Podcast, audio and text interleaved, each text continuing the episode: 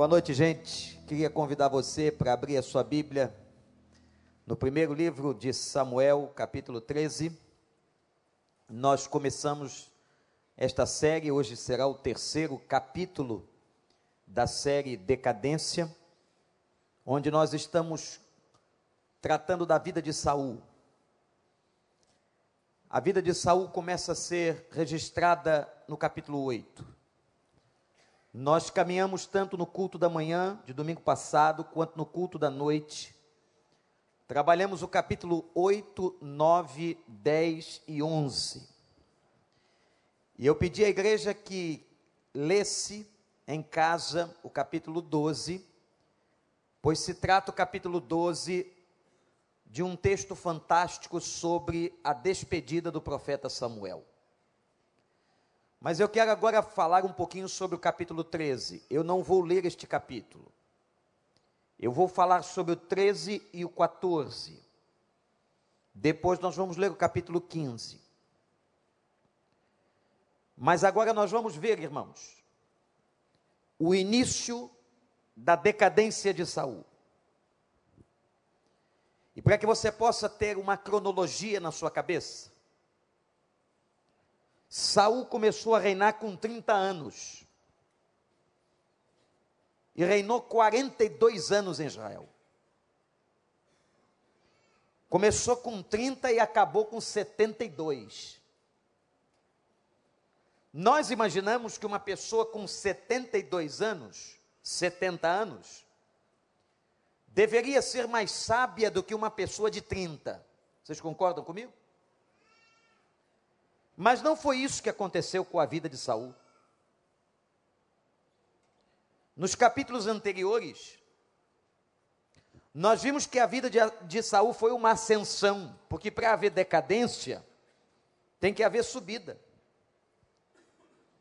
E a vida daquele homem foi uma vida de ascensão, exatamente até o capítulo 13.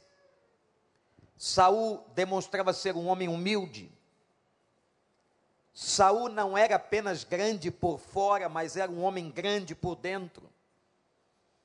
Um homem guerreiro, batalhador, um homem digno. Mas, irmãos, Saul se perdeu. E quando eu digo que Saul se perdeu, eu estou afirmando o seguinte: que eu e você podemos nos perder. Nada nos garante que nós seremos mais sábios daqui a 10 anos. Deveríamos ser. Mas a questão depende muito de nós e não de Deus.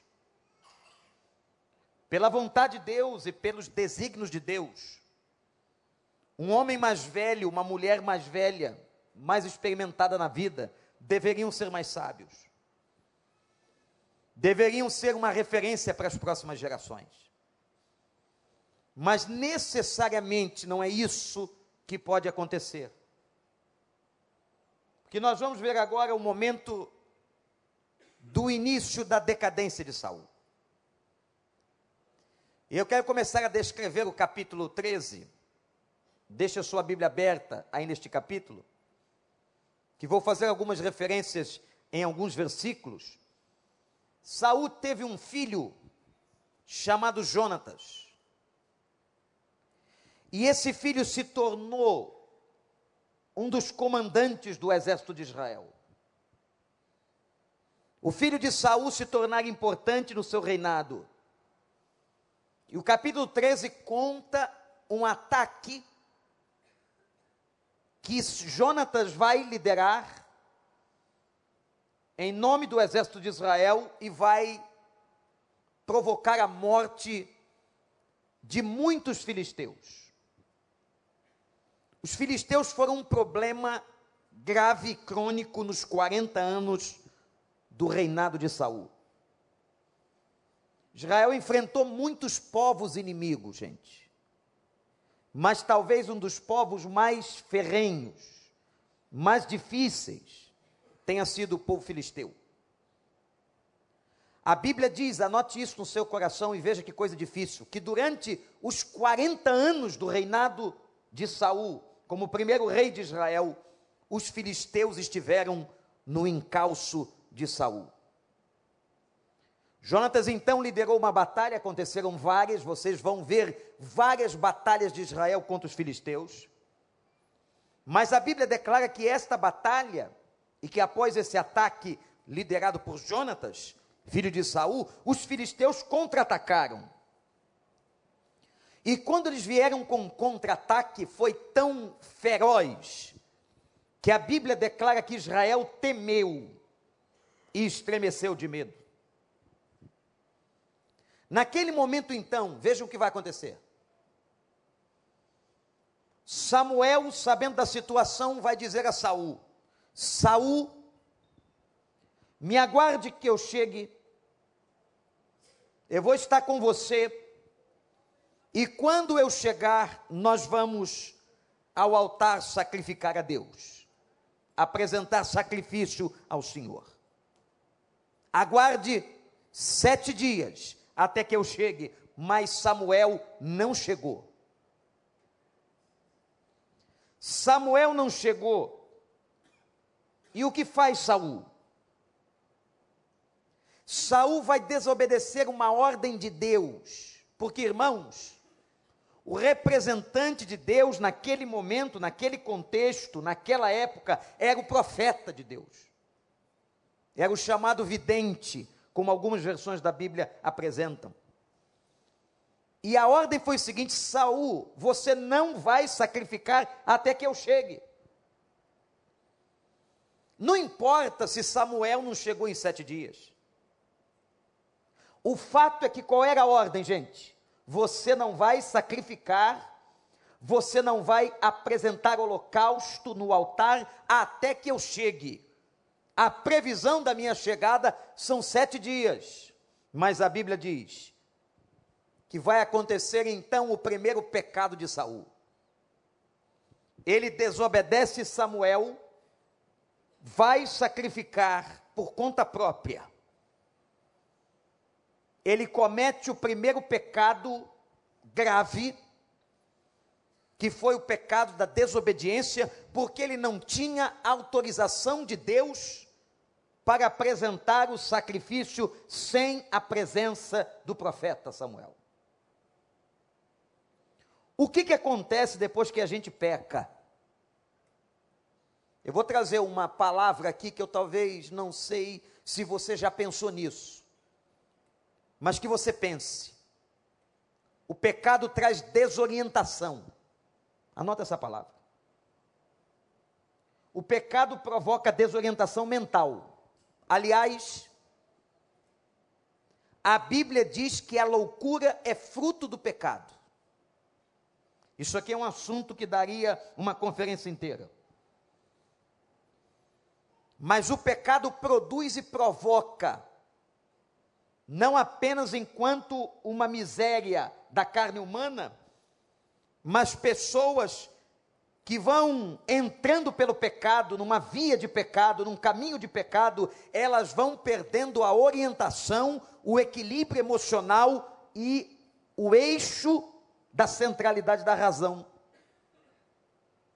O pecado enlouquece. O pecado desestabiliza.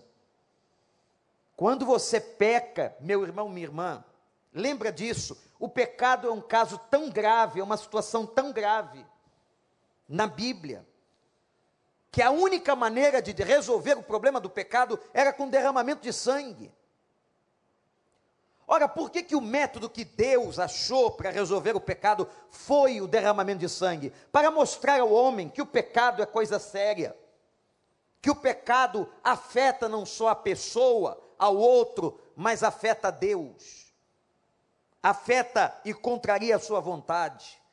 E o texto vai declarar no capítulo 13 que Saul e o exército vão experimentar uma desorientação. E sabe o que vai acontecer no capítulo 13? O exército de Israel se dispersa. O pecado da desorientação acontece. Inclusive, o texto declara um caso gravíssimo. Sabem quem fabricava as armas com as quais Israel lutava?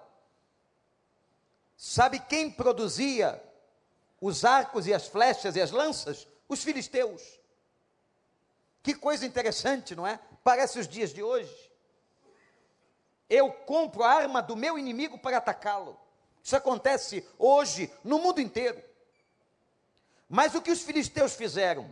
Eles fecharam o fornecimento de ferro e não havia ferreiros em Israel. Consequentemente, Israel estava desarmado naquele momento para enfrentar os filisteus. O exército se dispersou e eles foram, de alguma forma, irmãos, derrotados moralmente pelos filisteus nesse campo de batalha. O que, é, o que é e quais são as lições que nós podemos tirar do capítulo 13? Anote aí. A primeira lição que a gente tira deste capítulo e deste episódio é exatamente o pecado primais, o pecado principal cometido por Saul, que é potencialmente possível que eu e você cometamos, o pecado da independência.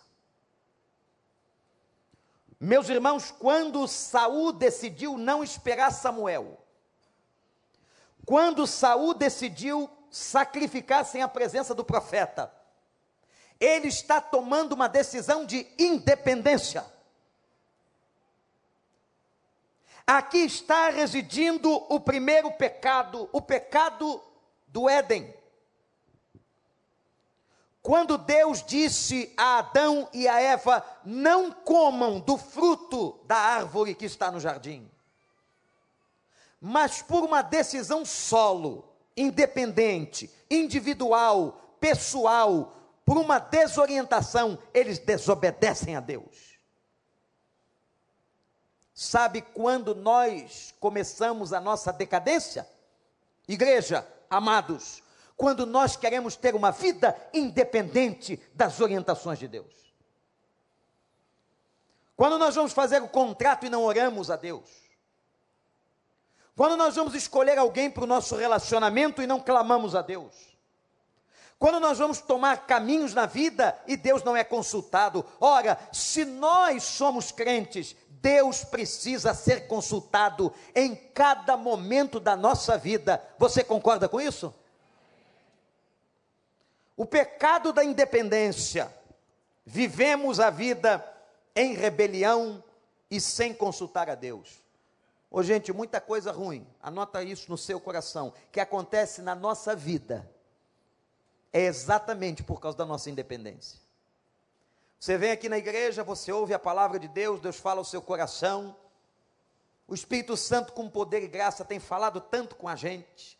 Quem tem aqui ouvido neste lugar do ajuntamento a voz do Espírito Santo de Deus? Levante sua mão. Glória a Deus. Você pode dar um glória a Deus porque a voz do Senhor tem sido ouvida nesse lugar? Isso é verdade na sua vida? Mas o problema agora não é ouvir a Deus, o problema agora é obedecer a Deus. A questão não é ouvir a Deus, Deus tem falado, Deus tem falado com você. A questão é eu e você obedecermos o que ele disse. Que chega na segunda-feira, a gente toma atitudes independentes. Na terça, na quarta, na quinta, na sexta.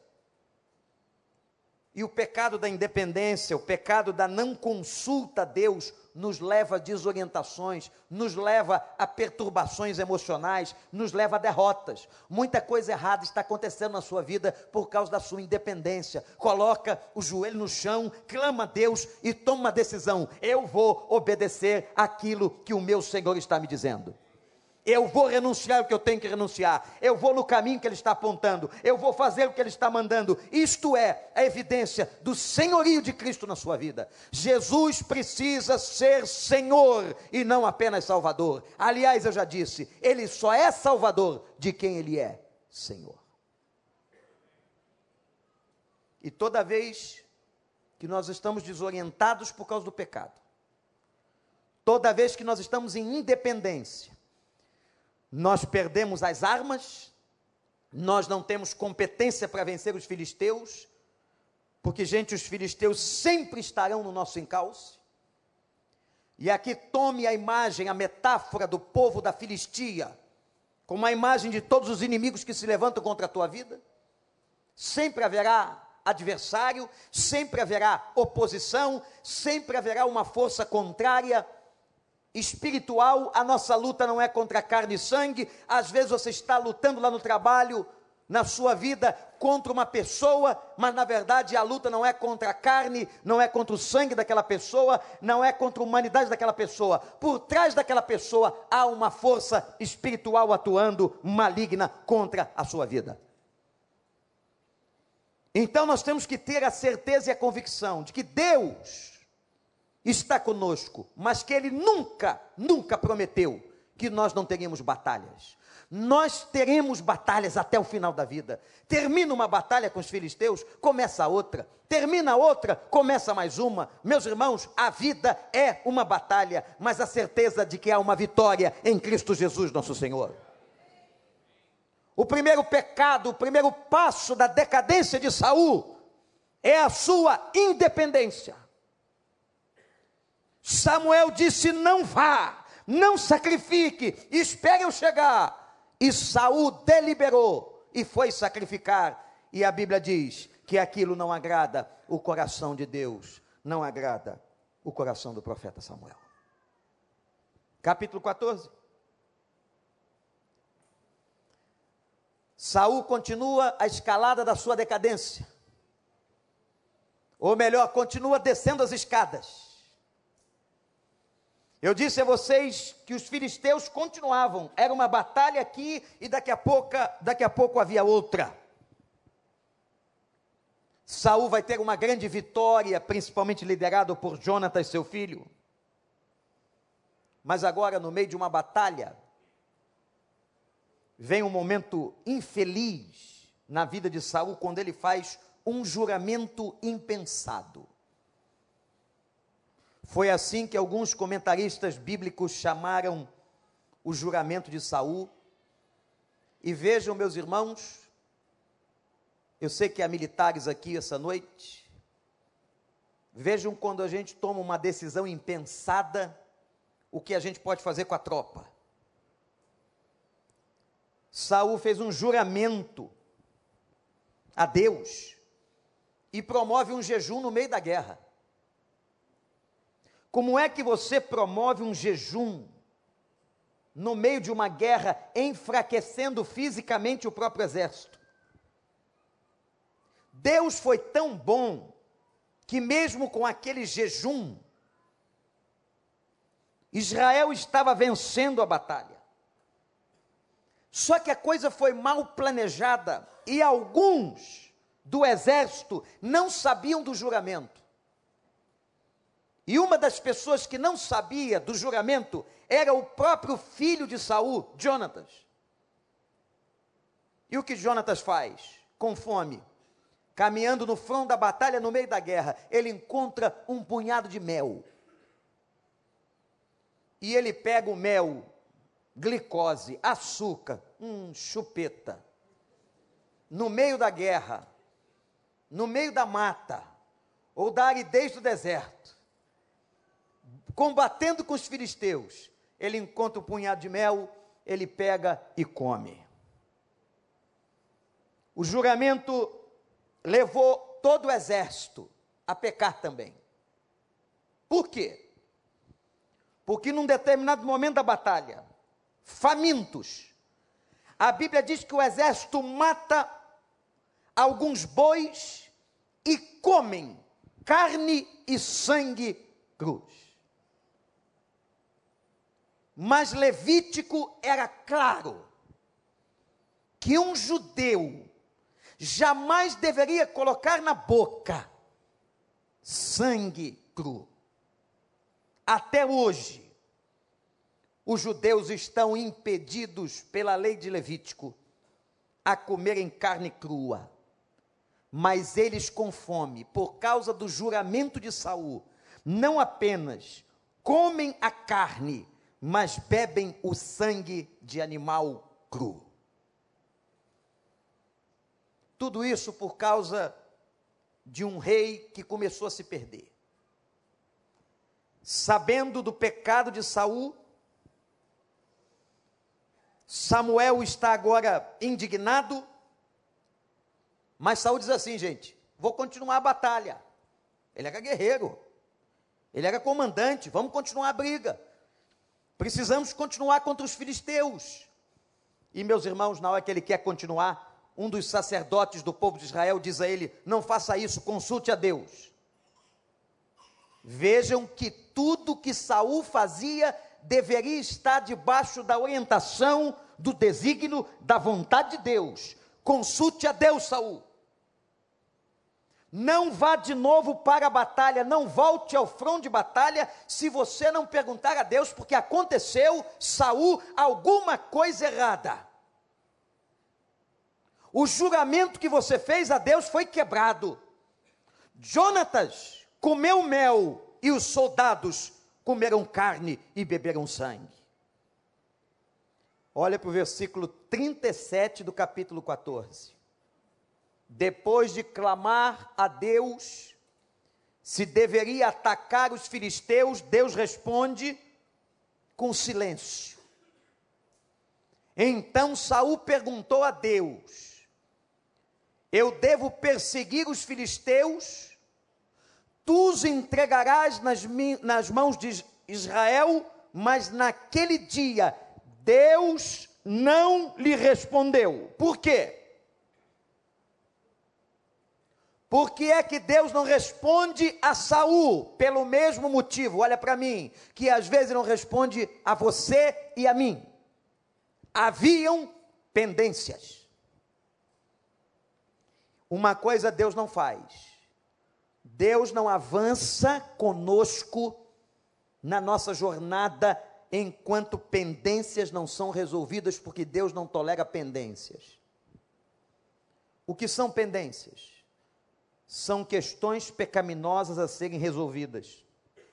Tinha algo errado e às vezes o silêncio de Deus vem. E gente, não há coisa mais dramática de maior agonia e aflição para um ser humano ele clamar a Deus, você sabe disso, a pessoa ora a Deus, você ora a Deus e Deus não responde.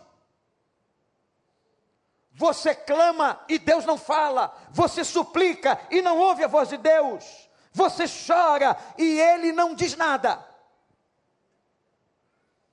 Uma sensação de abandono. Mas não é a primeira vez que o silêncio de Deus, pastor Daniel, é terapêutico. Quando Deus não te responder, porque você pode ler a Bíblia e Deus não te dizer nada. Parece que ela se torna um livro de história parece que ela se torna um clássico da literatura. Mas quando a gente abre a Bíblia e ouve a voz de Deus é diferente, e a gente sabe disso. Mas quando você abrir a Bíblia, abrir a palavra, ouvir uma pregação e Deus não dizer, não disser nada a você, pergunte a ele o que está acontecendo. E a resposta virá. Provavelmente tem pendência. Mas louvado seja Deus pelo silêncio dele, porque o silêncio de Deus mostra para nós que alguma coisa está errada na nossa vida e Deus quer consertar. Deus fala até no silêncio. Deus fala calado. Deus fala sem responder. Ele te ama. Mas sabe aquele momento que você está zangado com o outro? O outro fala com você e você não responde. Exatamente. Deus às vezes se comporta assim para que nós o entendamos, para que nós o compreendamos. Tem horas que você vai orar, que você vai clamar e Deus continuará em silêncio. Aprenda, meu irmão, minha irmã, amadureça.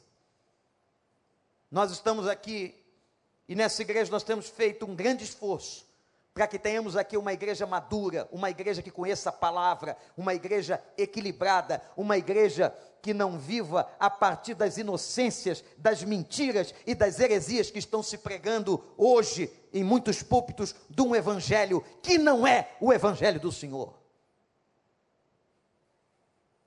Cuidado com a teologia positivista. Cuidado com a teologia triunfalista. Que tudo é vitória, tudo é vitória. Tudo é vitória no sentido final, mas há derrotas. Vou repetir. Tudo é vitória no sentido final do Evangelho, mas há momentos da nossa vida que ele deixa a gente perder. E quando ele deixa a gente perder, e quando ele não responde, tem pendência. Começa a perguntar diferente. E pergunta para Deus, Senhor, onde é que eu estou devendo? Me faz lembrar o salmista. Quando rasgando o coração disse a Deus, e você conhece esse versículo: Vê se há em mim, Senhor, um caminho mau Sonda-me, Deus. É a primeira vez, ou uma das primeiras vezes, no Velho Testamento, que a ideia de inconsciência aparece na Bíblia. Isso não é a criação de Freud. Ele apenas sistematizou alguma coisa que estava na Bíblia. Porque o salmista ora da seguinte maneira: Senhor, veja se há um caminho em mim que não te agrada ver se há um caminho mau na minha vida. O que o salmista está dizendo, eu posso não ter consciência, eu posso não ter lucidez, nós podemos não ter lucidez de atos errados. Pede a Deus para trazer a luz. Às vezes você está fazendo uma coisa que está desagradando a Deus e você não está percebendo, e você não está compreendendo. Clame a Deus, Senhor, revela Senhor, mostra, porque eu posso estar fazendo alguma coisa e eu não tenho consciência. E o Espírito Santo está aí para isso, porque a Bíblia diz que ele vai te convencer do pecado. Louvado seja o nome de Deus. E quando o Espírito Santo convence você do pecado, você entra no processo de arrependimento e de purificação da sua vida. Agora Saul vai então querer resolver a pendência. E a pendência só se resolve diante de Deus. Por que, que o Senhor não responde? O que está acontecendo? E aí, ele usando uma prática muito comum naquela época, com lançamento de sorte orientado por Deus, ele coloca as tribos e o problema recai sobre a tribo de Benjamim, tribo de Saul. E dentre todas as famílias, o problema é na casa de Saul. Eu imagino que Saul, pastores, ficou apavorado. Qual foi o problema? E a revelação de Deus aponta para Jonatas, seu filho. E vejam o que deu um juramento impensado uma promessa que não devia ter sido feita, uma colocação desorientada. Agora Saúl diz assim, irmãos e irmãs, ele diz: em nome de Deus, não deixarei que esse dia passe se eu não te matar. Jonatas. Saul quer matar o próprio filho. Viu aonde a coisa vai? viu aonde o pecado nos leva, viu aonde vai o nível de desorientação e doença mental patológica. O pecado provoca isso. Agora Saul quer matar seu filho. Porque descobre que ele come o mel e o juramento era um juramento de jejum. Meus irmãos, naquele momento, por causa do juramento impensado do rei, os soldados de Israel tiveram mais coerência e disseram não. Nós não permitiremos. Olha o que acontece aqui. Será que você consegue compreender? Há um levante. Há um movimento de rebelião contra o rei velado. O exército diz o seguinte: é quase um golpe militar. Nós não permitiremos que o Senhor mate Jonatas. Porque Jonatas foi importante numa vitória até outro dia. e pelo que Jonatas fez, pelo exército e pelo povo de Israel, nós não deixaremos que o rei, com todo respeito, mate Jonatas. O exército se rebela. Está aqui, irmãos. Vocês estão percebendo como é que Saul está enrolado? Vocês estão percebendo como é que a decadência começa a acontecer desde o momento em que ele decide pela independência, desobedece Samuel. Ele vai descendo ladeira abaixo. Ele agora quer matar seu filho, ele faz o juramento impensado. Irmãos, eu quero aqui pontuar algumas coisas deste capítulo 14. Anote aí.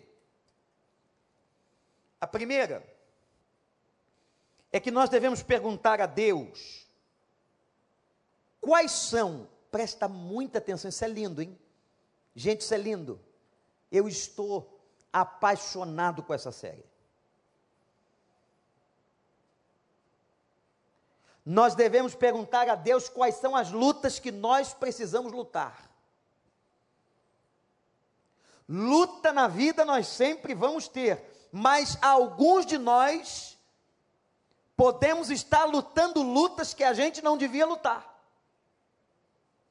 Sabe o que, significa isso? Quando você luta por uma luta que você não devia lutar, perda de energia, perda de propósito, perda de tempo na sua vida. Você está, às vezes, aí brigando por uma coisa que não tem que brigar.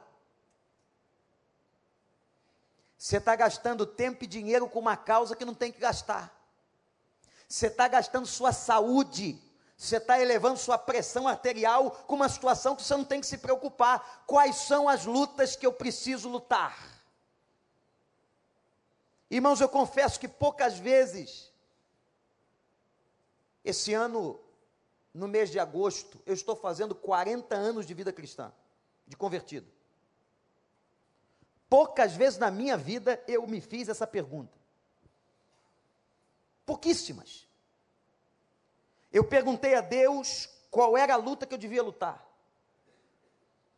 E talvez eu tenha lutado lutas, me desgastado com lutas que não valiam a pena e que Deus não queria que eu lutasse. É a mesma pergunta que o Senhor faz a todos nós. Paulo agradeceu pelas lutas. Entretanto, quais são as lutas que você deve lutar?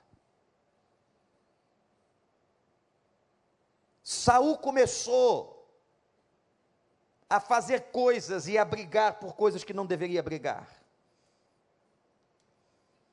Saia daqui com, essa, com esse questionamento. Se você conseguir colocar isso no coração, vai ser fundamental para a sua vida. Todos nós aqui estamos passando lutas. Quem é que está passando luta na sua vida aqui? Levanta a mão. Não tem um que não esteja. E alguns estão passando lutas em várias frentes, não é verdade? Às vezes é uma frente na família, é um filho, é o casamento, é uma doença, é uma dívida, é um problema na empresa, é, é isso, é o trabalho, é relacionamento, são muitas frentes. Agora você tem que perguntar ao Senhor o seguinte, para que você não perca energia: qual é a luta que o Senhor quer que eu lute? porque há lutas na sua vida que não vale a pena serem lutadas. E a gente gasta energia com isso. Faço agora uma outra pergunta. Que tipo de voto você está fazendo? Que tipo de voto? Eu quero dizer aqui palavras de Jesus, dizendo que o homem nunca deve jurar. Eu me lembro que, quando a gente era criança, dizia assim: Eu juro por Deus.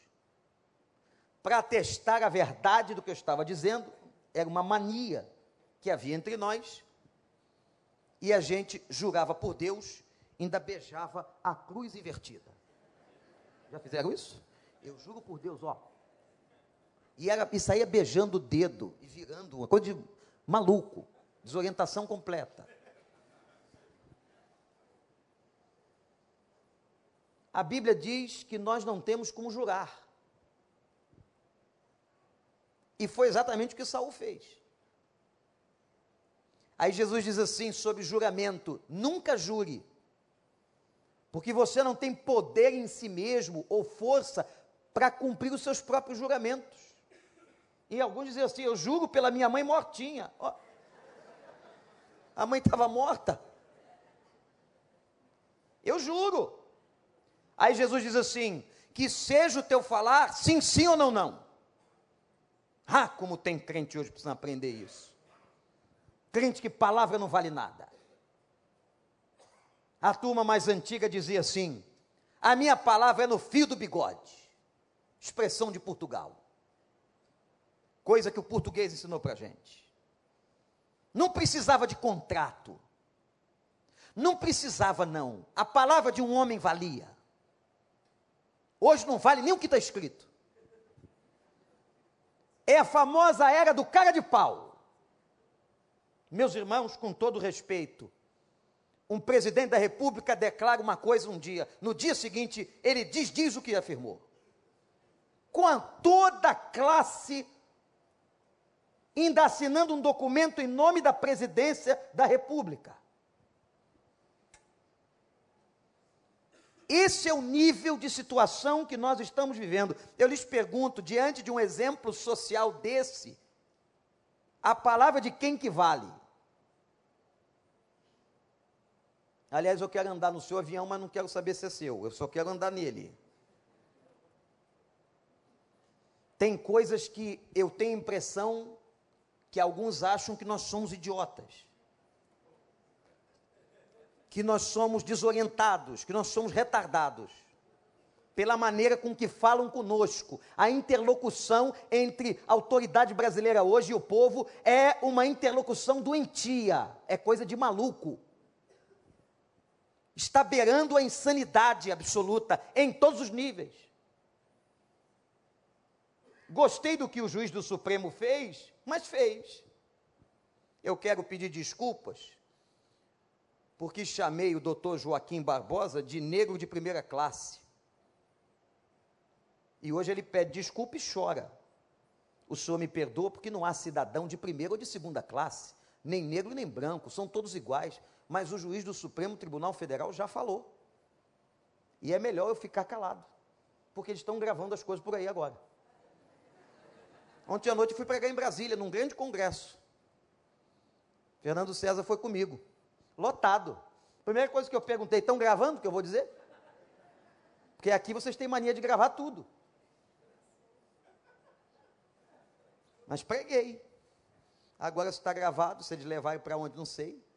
Que Deus tenha misericórdia de mim. Jesus disse assim: que seja a sua palavra sim, sim ou não, não. A Bíblia ensina, não jure. E diz ainda: se fizeres um voto, como você fez dia 31 de dezembro, que é momento propício que muita gente faz voto e não cumpre. Você quer ver um dos momentos que uma das melhores arrecadações financeiras de uma igreja é em janeiro. Efeito do voto. Mas fevereiro cai tudo de novo. Dia 31 de dezembro, noite de Natal, dia da Páscoa, seu aniversário, você promete tanta coisa. Meu irmão, minha irmã, não leve isso na brincadeira. A Bíblia diz que é melhor não se fazer voto a Deus do que fazer um voto e não cumprir. Saul, Saul, você era comandante rei, você votou que ninguém ia comer e todos comeram. Saul, você não tinha poder de votar. Deus não tolerou como não tolera pendências. Se tem alguma coisa para resolver, não importa. Aí a gente diz assim: ah, mas o meu pecado é tão pequenininho em comparação a dessas pessoas, não é, pastor? Não é não. Pecado para Deus é pecado. Assim como não existe cidadão de primeira e segunda classe. Pecado é pecado. O que difere são as consequências. Você mentiu, tem um nível de consequência. Você matou uma pessoa, tem outro nível de consequência. Agora, o que desagrada a Deus, desagrada a Deus. Aquilo que Deus falou para não fazer, não faça. Se não é para comer carne com sangue, não tem comer carne com sangue. É aí que está o problema humano da independência. Nós somos crentes, e se somos crentes, colocamos a nossa vida debaixo da dependência de Deus. E se está debaixo da dependência de Deus, eu não posso viver de maneira independente. Eu sou submisso a Cristo. Amém ou não? Esse é o fim do capítulo 14. Agora nós vamos para o último e vamos ler. Pode projetar o capítulo 15? Abra a sua Bíblia aí. Desde o versículo 1. Capítulo 15. Vem cá, pastor Daniel, lê para a gente.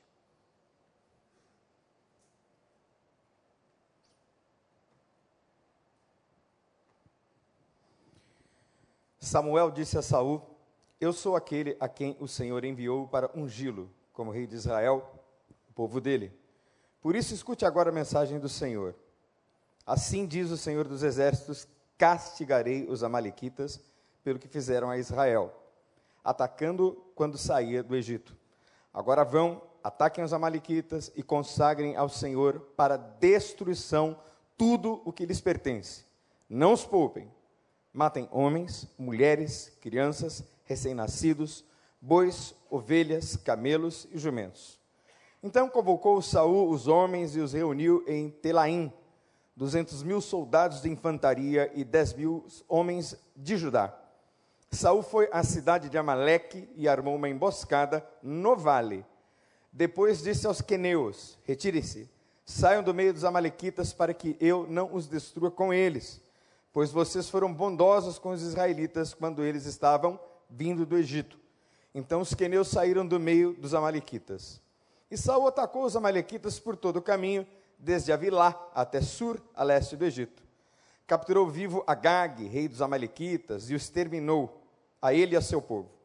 Mas Saul e o exército pouparam Agag e o melhor das ovelhas e dos bois, os bezerros gordos e os cordeiros Pouparam tudo que era bom, mas tudo que era desprezível e inútil destruíram por completo. Então o Senhor falou a Samuel: Arrependo-me de ter posto Saul como rei, pois ele me abandonou e não seguiu as minhas instruções. Samuel ficou irado e clamou ao Senhor toda aquela noite. De madrugada Samuel foi ao encontro de Saul, mas lhe disseram: Saul foi para o Carmelo, onde ergueu um monumento em sua própria honra e depois foi para Gilgal. Quando Samuel encontrou Saul, disse: O Senhor te abençoe. Eu segui as instruções do Senhor.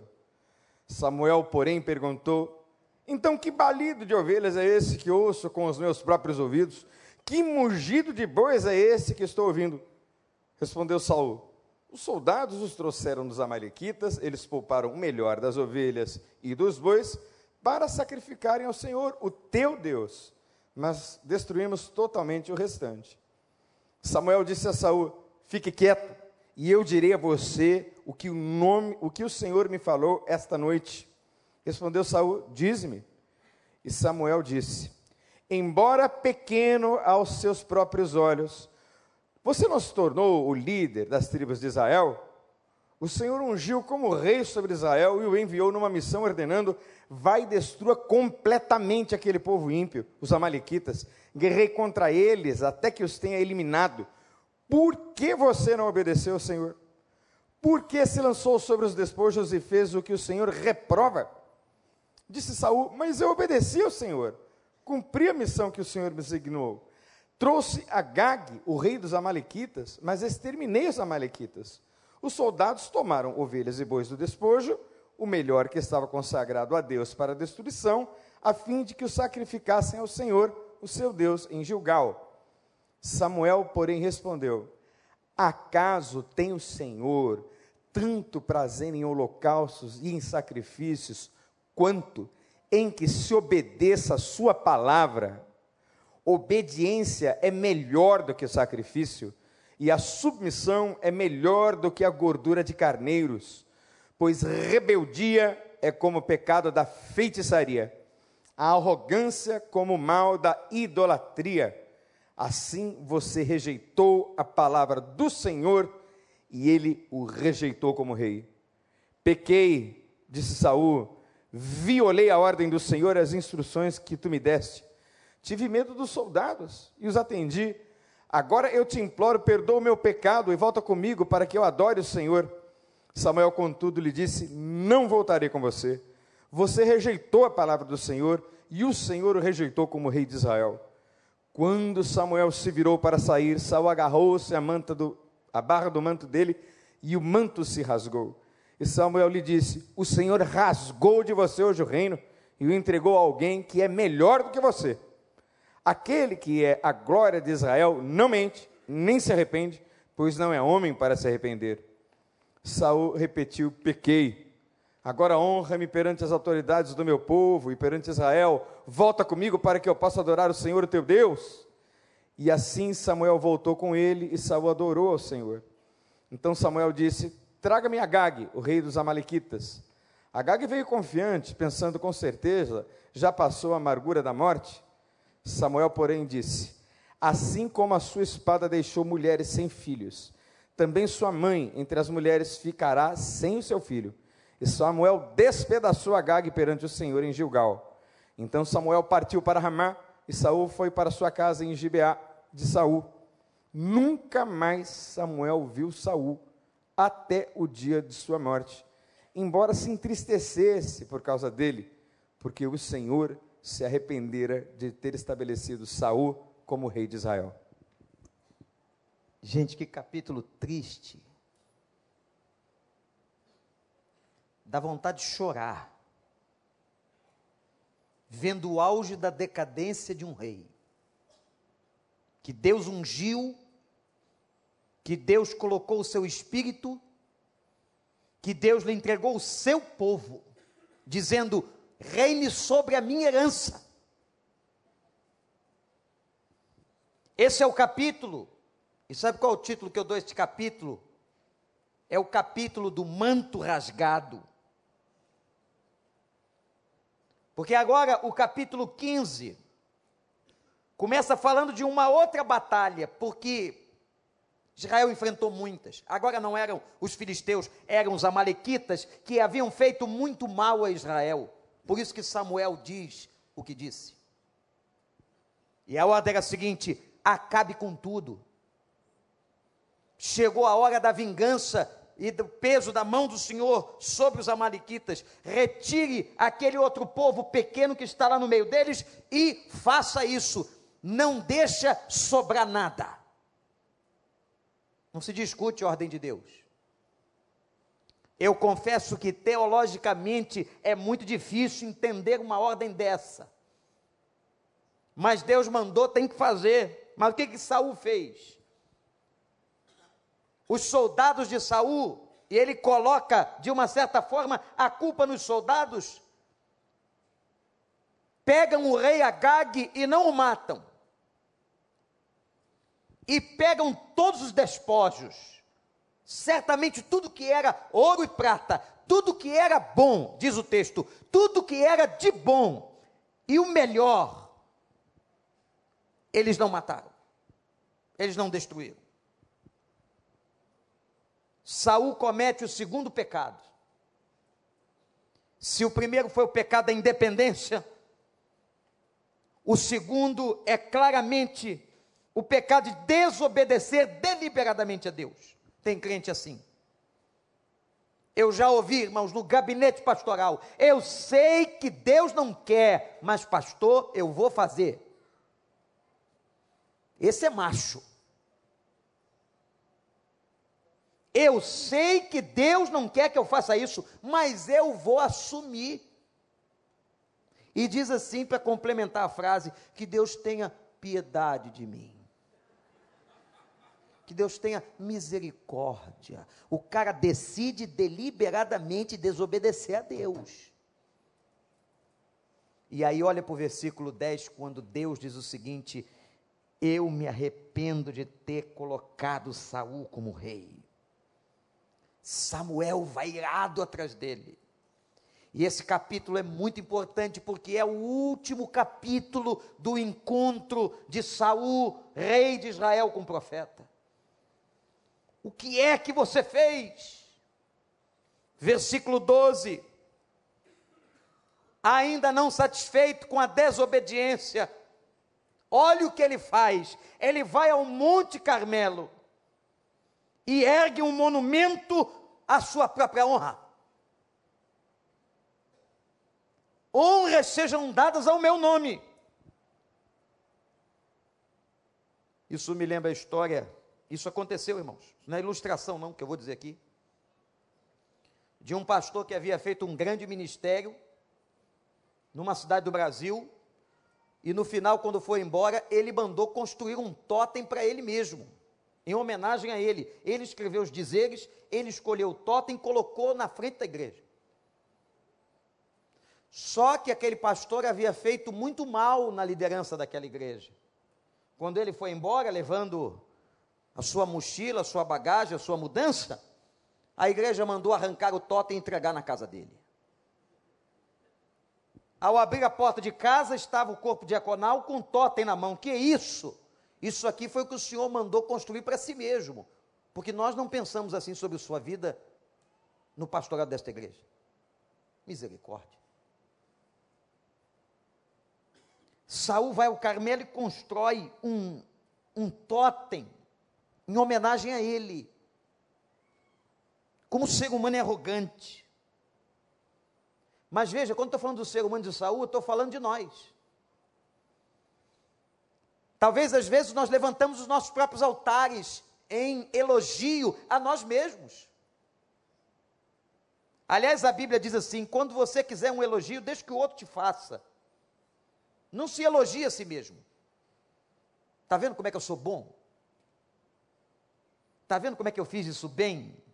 Deixa o outro dizer isso de você desce desse pedestal, desce do teu Carmelo, e não fica se achando bom, não, porque dá nisso. Aguarda o falar do outro e aprende uma coisa: olha para mim, igreja. A soberba precede a queda. Quando um líder, quando uma pessoa, um homem, uma mulher, está com o coração cheio de soberba, ele está pertinho de cair. E aqui, meus irmãos, naquela hora desesperado, quando Samuel, e olha o que acontece aqui, hein?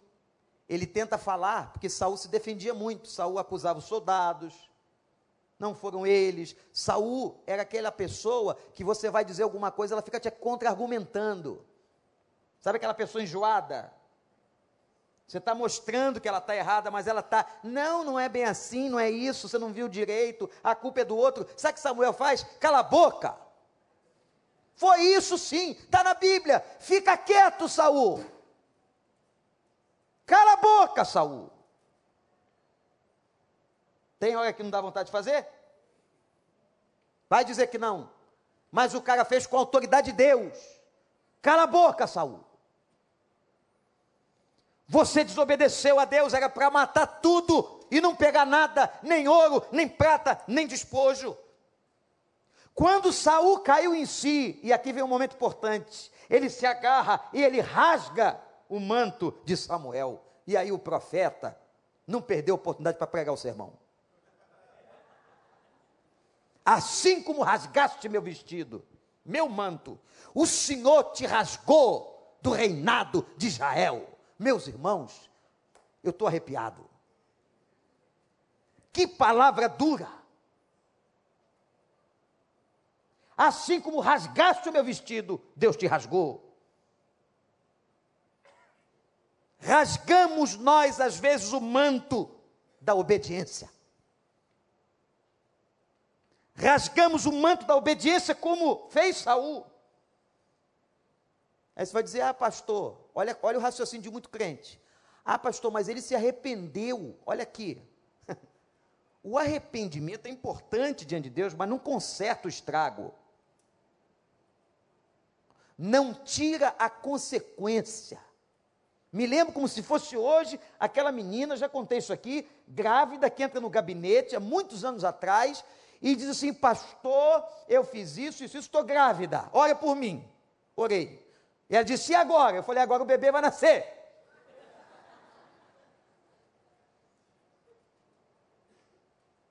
Porque ela imaginava que a minha oração abduzisse o feto. O feto seria retirado da oração para que o pai dela não soubesse que ela havia feito o que não devia ter feito. Então ela pede, vem clamar oração, pastor, ora por mim. Eu orei, mas ela queria uma coisa que não podia fazer e Deus não faria. Deus perdoa pecado, mas não tira consequência. Saul, Saul, pode agarrar no meu vestido agora, está feito, Saul. Agora Deus já te destronou. E Deus às vezes destrona antes de tirar do trono. Dá para entender? Antes do tempo final, do dia final do mandato, Deus tira. Não fiquem preocupados não que a hora que Deus tiver que tirar, o soberano brasileiro vai tirar. Que não há uma autoridade que esteja no lugar, e às vezes a gente não entende nada, eu não entendo nada, você não entende nada, esses homens não entendem nada de vida espiritual, não tem uma autoridade que não tenha passado pela autorização de Deus. Até Saul. Pode ser o Temer, a Dilma, o Lula, qualquer um deles. A gente só tem que perguntar o porquê. Que o Senhor está deixando a nação estar debaixo de juízo dessa forma. E qual é a minha responsabilidade na, na situação? Construir monumentos para si Construímos muitos. Quero que você saia daqui com uma palavra importante. Olhe para mim de novo. As suas vitórias, as vitórias que você tem na sua vida, você só as tem por causa de Deus. A nossa batalha só é vencida por causa de Deus. Você chegou onde chegou, no curso universitário, no bom emprego, passou no concurso, tem triunfo financeiro, porque Deus permitiu que se Deus não quiser, nada vai acontecer na sua vida, meu irmão. Tenha humildade, reconheça que tudo de bom, e como diz a palavra, toda boa dádiva que eu tenho vem do Senhor. Declare isso para Ele e não construa altares. E o texto termina criticando a religiosidade. Coloque para mim o versículo 22 e 23, por gentileza porque esse texto é tão atual, de gente na igreja que é só religioso. A submissão é melhor do que os sacrifícios e que a gordura. Samuel, porém, respondeu: Acaso tem o Senhor tanto prazer em holocausto e sacrifício, Saul? Do que obedecer a sua palavra. Obediência é melhor do que o sacrifício. E a submissão é melhor do que a gordura. Olha só, olha para mim, Deus não está interessado no seu dízimo, não. Deus não está interessado em que você venha cantar na igreja, não. Deus não está interessado que você venha cumprir atos religiosos, que você seja um bom frequentador. Isso é posteriormente importante, mas o que Deus quer prioritariamente, sejamos obedientes à Sua palavra. Aquele que me ama guarda os meus mandamentos e a minha palavra. Não adianta vir à igreja, não adianta ser dizimista, não adianta cantar no coral, não adianta subir no altar, não adianta ter cargos importantes, chegar na liderança, não adianta se você não tem uma vida obediente à palavra. Deus não está interessado em religiosidade oca. Quebrante-se. Como diz o profeta, pode ser que ainda encontraremos misericórdia. Livro de Lamentações. Pode ser. E naquele momento, irmãos, para terminar, acontece a maior tragédia. A maior tragédia da vida do rei Saul. Sabe qual foi? A Bíblia diz que nunca mais ele viu Samuel. Sabe o que quer dizer isso? Nunca mais ele viu a presença de Deus. E o texto declara que o Espírito de Deus se ausentou de Saul. Que Deus tenha misericórdia de nós. O Espírito hoje não se ausenta do crente. Vou falar desta doutrina posteriormente. Mas Paulo diz que nós apagamos o Espírito. Que nós enfraquecemos o poder do Espírito em nós que angústia, Nunca mais Saul viu Samuel. Decadência. Mas você pensa que acabou? Não acabou, não. A história não acabou, a decadência não acabou. Domingo pela manhã nós vamos ver o que é que aconteceu com este homem, o coração dele, as suas patologias, pastor Daniel. Alguns estudiosos da Bíblia dizem que Saul se tornou um esquizofrênico e que um espírito da parte do inferno, com autorização de Deus, perturbava Saul. A decadência. Que Deus nos guarde, que Deus nos livre, que sejamos obedientes, que não tenhamos a nossa vida cristã como uma vida religiosa somente. Vida cristã não é a vida de evangélico. Tem 50 milhões de evangélicos no país. Mas a pergunta é: quantos são discípulos? Tem muito evangélico, mas quantos são discípulos? Quantos são obedientes? Quantos realmente oferecem a Deus sacrifício de adoração? Quantos não são apenas religiosos? Ah, eu vou à igreja para cumprir um rito que meu pai e minha mãe ensinaram, ah, para proteger meus filhos, para ter um bom ambiente. Não é nada disso.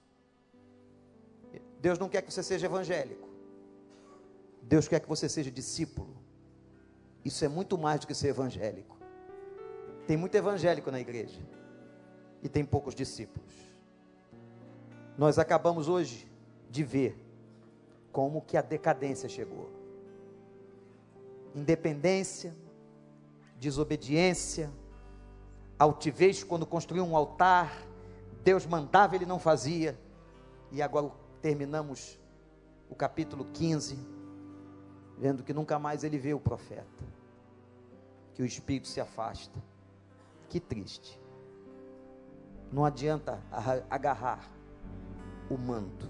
O manto foi rasgado. Eu vou terminar dizendo o seguinte para você: tem coisas que a gente faz. Tem coisas que a gente faz.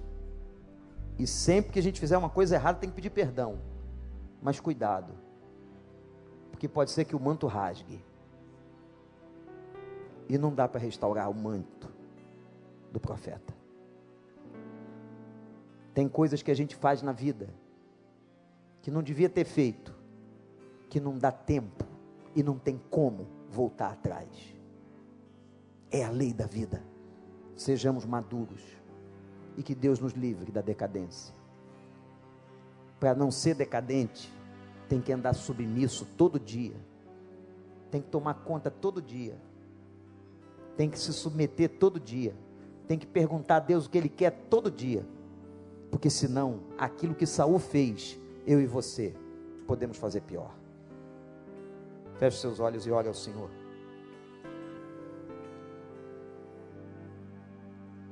Eu não sei o que Deus falou com você, mas fale com o Senhor. Peça perdão. Que você tenha uma palavra, seja sempre a Ele sim, sim que você seja obediente, que você não seja independente. Vai fazer alguma coisa, consulte o Senhor. Não adianta depois chorar com o manto rasgado.